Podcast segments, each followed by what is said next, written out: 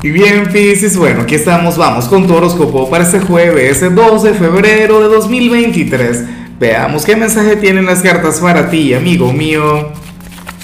Y bueno, Pisces, como siempre, antes de comenzar, te invito a que me apoyes con ese like, a que te suscribas si no lo has hecho, o mejor, comparte este video en redes sociales para que llegue a donde tenga que llegar y a quien tenga que llegar.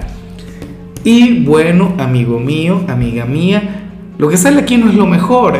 Y, oye, pero qué tema con, con, con, una especie de, de, bipolaridad cósmica que está en el ambiente. O sea, a nivel energético yo he visto unos días de los más positivos, pero también he visto otros que son aleccionadores. En tu caso, al menos para hoy, no es que salga una energía negativa, porque de hecho el, el mismo Osho, el creador de, de este tarot, amaba esta carta, es que te sale la carta del vacío. Piscis, para las cartas tú eres aquel quien va a sentir una gran inconformidad con su presente.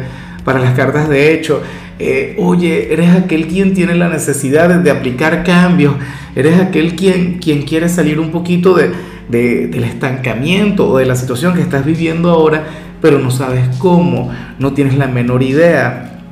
O qué sé yo, algunos de ustedes sentirían que, que ya quemaron ciertas etapas o que cumplieron con ciertas tareas de vida, pero entonces está la necesidad de cambio.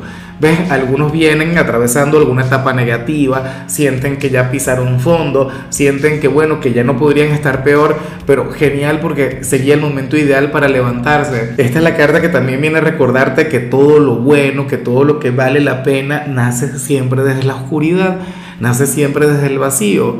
¿Cómo es que dice la Biblia que al principio todo era oscuridad?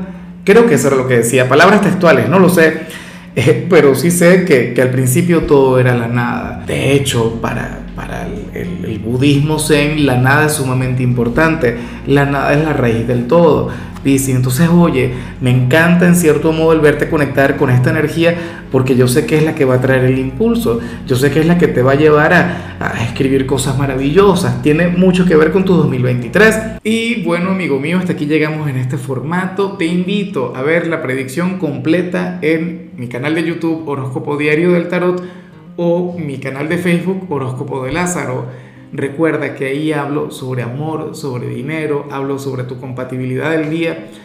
Bueno, es una predicción mucho más cargada. Aquí, por ahora, solamente un mensaje general. Se te quiere, se te valora y por supuesto recuerda que nacimos para ser más.